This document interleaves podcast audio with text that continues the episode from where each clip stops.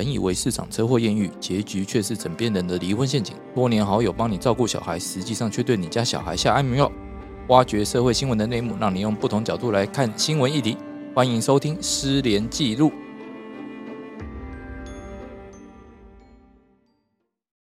大家好，欢迎大家再度收听《失联记录》，我是主持人连瑞君连律师。那我今天的话，我们就是校园霸凌终极。哦，那我们就接续上一集，来宾都一模一样，我就不用再介绍了。Hello，大家好，我硬要出来抓存在感，我是李长律师。大家好，我是洪晨律师，干嘛这样子？还想在主持人前面？我等一下把你们两个都剪掉。哎，这就是一种霸凌，霸凌，活生生的霸凌。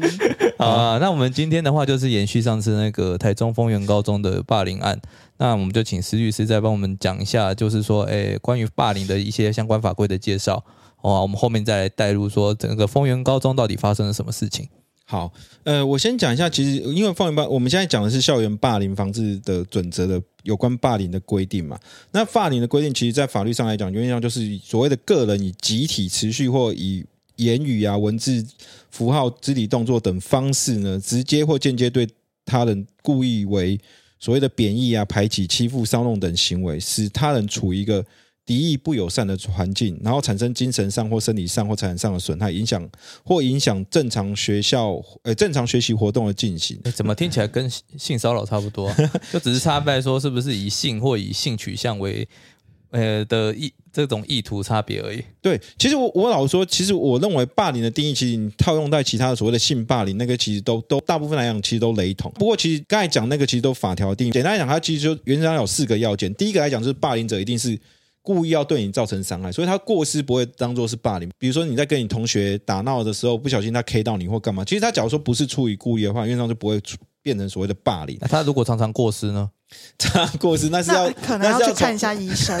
是不是手有一些就是你知道吗？就是富贵手，还是手肘手，还是什么的？对对对，或者是他其实生病了，还是其实他有一点罕见疾病？原来是这样，就是不自主抽动会打到人。因为我们就是简单来讲，要证明有故意啊。对对对对。另外，他必须要有不当的行为，就是我们之前有刚才上一集有讲过，他有不同的关系的这种不同类型的霸凌里面都有讲到，不管是贬义啊、排挤、欺负、骚扰或是戏弄，都算是。那另外一个霸凌里面比较有争议的一个，就是说它必须要是一个持续而非偶发的。也就是说，霸凌这东西必须要是一个持续发生的行为，不是说我一次就叫做所谓的霸凌。因为一次的话，其实在我们的实物里面会认为说这个部分可能会涉及到，呃，因为有可能只是一时，假如说以师对生来讲的话，有可能是老师一时情绪失控，对你就是可能。K 了你或骂了你，可能那东西假如说不是一个陆续发生的话，以校园霸凌防治准则的定义来看呢，它它可能就不会当做是一个校园霸凌防治的规范，不，哎应该说不是一个校园霸凌的，不符合校园霸凌的定义，但是它可能会被当做是一个不当管教或是体罚。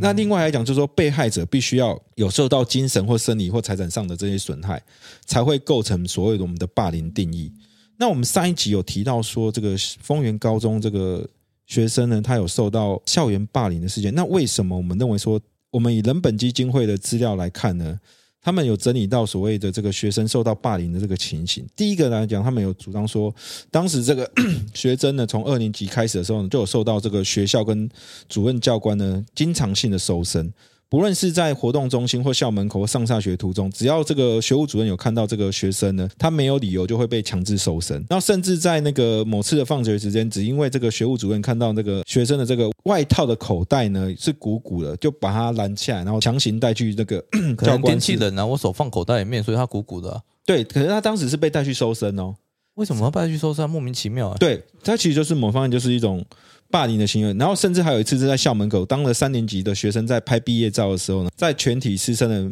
面前叫住这个学生，然后进行搜身。所以当时这个同学里面，其实也有人在质疑说，那这个老师，这个主任到底是来当老师，还是来当警察局长的？那第二个呢，他其实又被无限制的所谓的搜索包包。就说这个学生曾经因为迟迟到进到学校的时候呢，居然遭学务主任还有这些教官呢在围住，然后去查他的书包，而且把他书包的东西都全部调出来，把呃把他倒出来去做检查。另外呢，还有就是被公然侮辱，他们公然侮辱方式真的是也蛮，就是你就可以看得出来学校有多恶劣。假如这些都是事实，都是真的，你看学校有多恶劣。学校也利用所谓的班内这个电视转播跑马灯呢，传唤说这个学生要去学校教务处的报道。啊，现现在有这种东西哦，班内有电视哦。我至少看到新电视啊。新闻里面他每个都有是这样讲。嗯。哦，好好，所以说就等于说是一个校内电视，然就是你看那跑马灯灯说某某同学请到学务处报道，可是这东西其实嗯。理论上只要他的班级去去广播，或是请人家去告知这件事情，嗯。可他是在全校的的那个电视里面去去做这件事情。哦，因为因为那个广播下去是全校都看得到，说某个班那某个人他要去校务处啊学务处那边报道这样子。，对，所以它就是就是一种公开传唤，让学校都知道说这个学生是学务处要重点的处理对象。为什么要这样搞啊？嗯，好。对啊，这些老师心里面到底在想什么啊就？是说这个学生有做什么事情吗？就算学生真的有做了什么事，其实很多时候也不应该是用侮辱性的方式来解决啊。对，然后这里面还有一个就是刚才说到底有没有做什么事，其实这里面有讲到一个比较具体的个案，就是说有一个学生掉了钱，可是主任教官在还没有证毫无证据的状况之下盘问这个这个学生将近了三十分钟，然后还甚至还对他说我会问到你承认，然后即便这个学生表示说自己没有偷钱，不是不是嫌疑人，可是他这个里面学校呢，或者他的校安人员或者主主任呢，都还打电话给家长说你的小孩就是偷窃，还甚至在走廊上威胁他说你现在是重嫌疑人。不要把事情搞这么难看，搞到少年法庭就不好了。然后，即便是没有证据的状况下，学校还是要求学生写所谓的自诉书跟窃结书，证明自己没有偷钱。所以呢，呃，因为在这种学校这种强制的压迫下，其实学生有跟这个家长家长会吗？还是没有好，他跟他自己的家长对对请求他协助啦。哦。你说这个学生其实有跟自己的爸爸妈妈提出，就是请求说，请帮帮我这样。对，那他然后其实爸爸妈妈家长有意识其实家长有质疑学校说，哼你既然没有证据，居然还污蔑他就是偷窃这个事情知道无。罪推定怎么写吗？对，可是这班导师跟校安人员只有回答说，哦，偷偷钱这件事情，对方家长已经没有追究了。这在敷衍啊！我今天是在追究说你你为什么要这样没有无证据凭无据的去质疑我家的小孩啊？没错，没有错。然后啊对方的回你是说答是说，哦，人家已经不追究，他关我屁事啊，。这样的前提是说哦，真的小偷钱是我小孩偷的啊，这样逻辑完全不太对啊。是啊，嗯，这是所以应该没有人想要惹我们的小孩吧？对，然后他其实还还有两个 两个东西是算是还比较严重，就不是你是谁，意思就是说校方曾经有针对说，诶，学务主任去偷袭，应该说突袭检查假这个这个学生的这个班级，然后抓到几位同学有抽这个电子烟，然后只是其中有一位同学抽的那个电子烟，说说这个电子烟是这个这个学生的，可是当时这个学务主任就还没有确认清楚之前，就要求这个学生直接去写自白书。可是呢，当时这个学生其实身上是没有抽到，抽到没有没有被收没有任何到，电子烟的仪器，而且也没有烟味啦。对对对。所以这部分来讲，就对于反正只要初步来看，就是只要学生就是学校出了什么事情的话，这个他就是投票的嫌疑犯，就是反正就把他打到他认就对了。对，而且最后面更严重的是说，在这一连串的这个事情之后呢，就是因为校校方就认为说，哎，学校这个学生在学校有很多状况，就邀请家长到所谓的教官室来讨论这个如何帮助学生。然后家长本来是说，哎，家长可以合作，要怎么帮助自己的小孩。结果没想到现场讨论的方式居然是说，如果学校的环境不适合孩子，是不是应该要转个环境或暂时休学，呃，休息一下？也就是说，简单来讲，就是说。就是要他这个学生去转休学，要办休学，嗯有错都是他，请他滚，对，玩玩这种东西到底要做什么啊？这莫名就是要排挤他啊！就老师不知道哪里心理变态，就是要排挤他。对，而且假如说学生不愿意自己去写休学，那必须要写说切结书，日后不再保证违规、违反校规。最后面这个学生很生气，就把那个休休学单给他烧掉。那我有看到那个照片里面，好像有那个被烧毁的那个那个休学单。对啊，这个诶，应该是说，我觉得都已经到这种程度了，正常人是会反抗的。嗯，那他反抗的手段可能就更激烈了，不但去烧了这个休学休学单，还跑去，哦我记得他好像后面还是在网络上面 po 一 po，然后就去自杀了嘛。他应该是求救无门啊，因为其实如果他稍微情绪有点不太好，或者是说家长曾经跟学校表示出小孩在这个不当管教底下有一些压力，其实这个丰原高中的辅导室是应该要出来处理的。对啊，而且如果说这个小孩真的是像这些学务主任认为这么坏的话，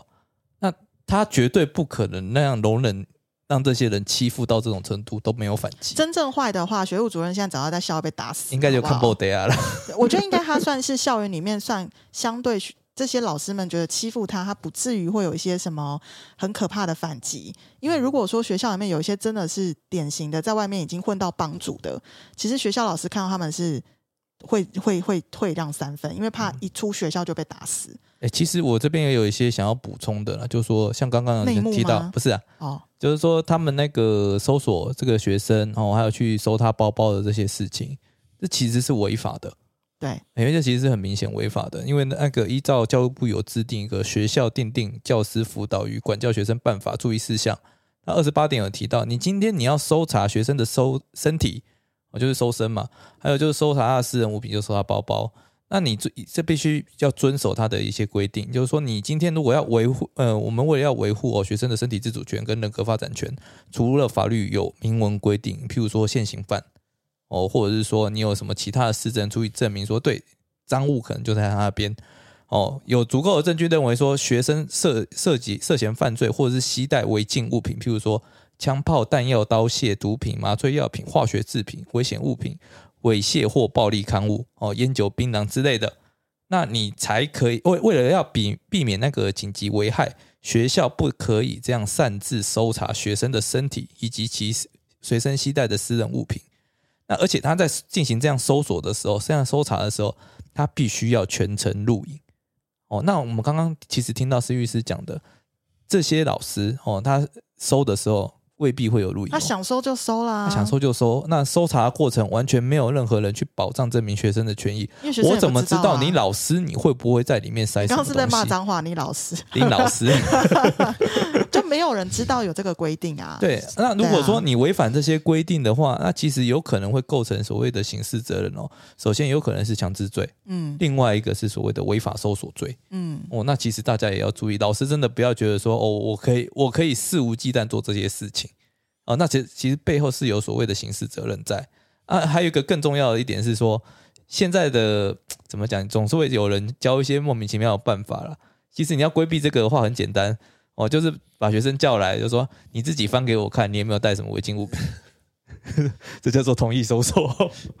这这我我觉得今天这个确实在法律上有非常多值得可疑的地方。可是按照施律师，你目前实务上处理到这么多霸凌的案件，你应该有发现，其实大家对于法规的认识都非常的少，甚至哎你可能看到有人被霸凌，你也不知道你要怎么帮他。对，哦因为我我老实说，其实，在我们的校园霸凌防治准则里面，其实对于所谓的校园霸凌的这个通报，其实它规范的其实是非常的怎么说？谁都可以通报吗？对，是谁都可以。它其实校园霸凌过的也可以。哎，对，其实你只要知悉都可以，因为校园霸凌防治准则里面有说哈，假如说假如说我们要申请调查，假如说你有主张校你有被校园霸凌的话，那你要怎么去调查？其实，在我们校园防治准则里面有有第十三条规定哦。第一个来讲，被霸凌人还有他的法定代理人，当然是被害人，当然是直接可以可以去做申报，没有问题。那第二个来讲，他假如说他说有大众传播媒体、警政机关、医疗或福利机关因为这些报道而知道或通知或陈警而知悉者，他也可以去做所谓的霸凌申请调查。那另外，其实他有一个更广泛，其实是原则上来讲，就任何人只要知道有这个所谓的被校园霸凌事项，你都可以向学校去申请所谓的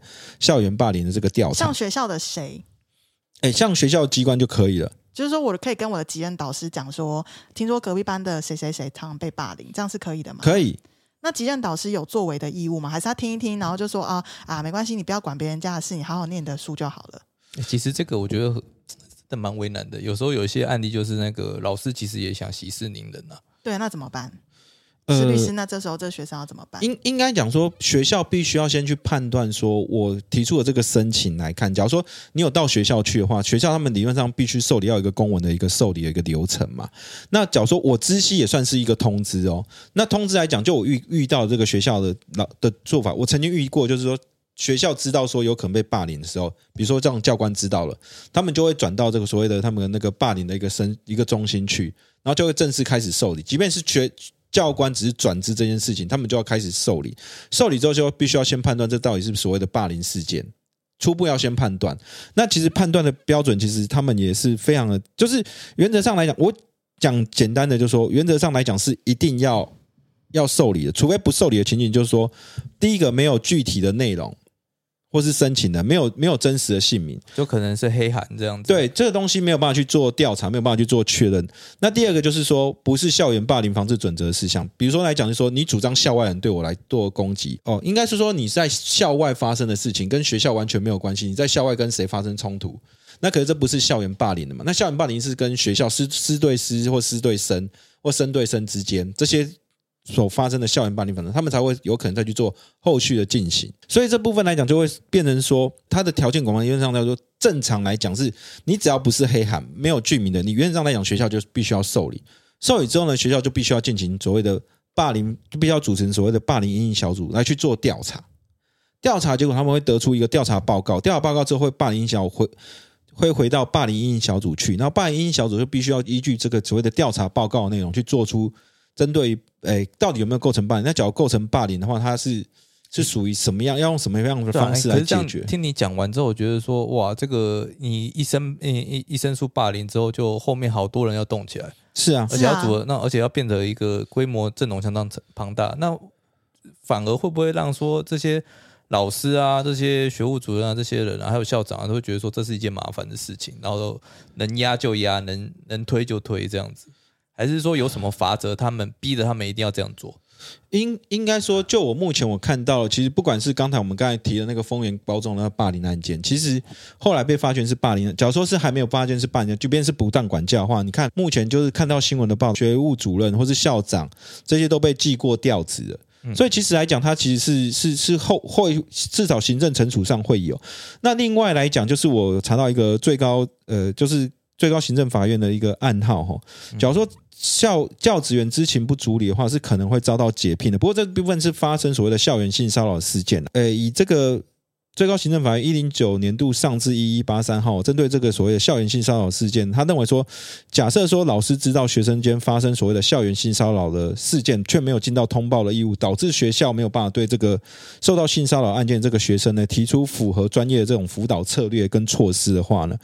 而使这个学生又再度发生所谓的性骚扰事件呢，只要经过学校教师评议会确认后呢，他是认为是说符合所谓的。教师法第十一条一项十三款，行为违反相关法令，经有关机关查证属实，是可以符合，可以当做是所谓的解聘教师的要件哦。哦，所以这个会影响到老师们的饭碗。对，所以说这个东西来讲，其实是是一个比较呃行政的责任上，可是实务上另外有发生说，学校跟老师会也会有一个所谓的民事责任。民事责任呢，就是一个民事赔偿责任。在台湾高等法院民事判决一一年度上至七十一号呢。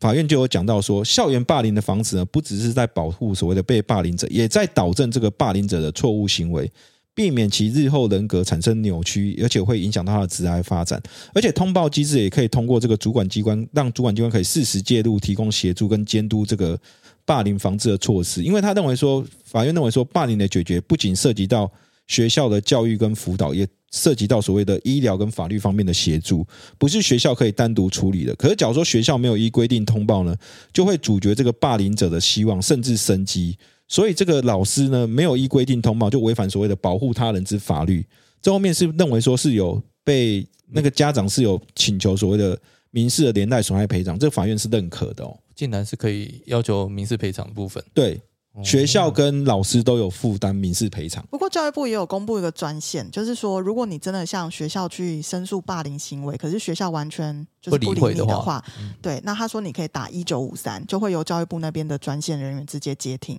然后就直接会去做成案的一个，然后就会发公文到那个学校去要求学校做调查。哦，那今天的话，我们刚好就听完了那个整个丰原高中的过程嘛，嗯，然后同时我们也介绍，就是说，如果你真的遇到这些问题，你可以如何透过去透过正常的管道去申诉啊？如果申诉不通的话，那这些人会有什么后果？或者说你有个最后手段，你还可以去跟教育部申诉，那可能就呃不不太会像韩国那样，就说，哎，如果情绪有一个出口，会不会你就不一定要走上绝路？所以大家如果听到今天这个节。这个节目的话，就是把我们的网址尽量就转贴出去，然后分享给你的亲朋好友。如果在校园中被霸凌了，就先来听我们 节目。我们还有下集。对，就听完 上中下之后，就会发现下集我们再听一下李长律师他当时为什么没有通报，或者是说李长律师为什么没有走上绝路，或者是他为什么，或者他选择了施行正义，真的可以分享。哎，我我觉得下集真的很精彩，我可以分享为什么当初我没有走上绝路。好，可以没问题。好，那我们今天就先到这边，大家下次可以好好听一下李长律师为什么没有走上绝路，什么？然后其他同学为什么走上绝路？对啊，为什么他才是霸凌者？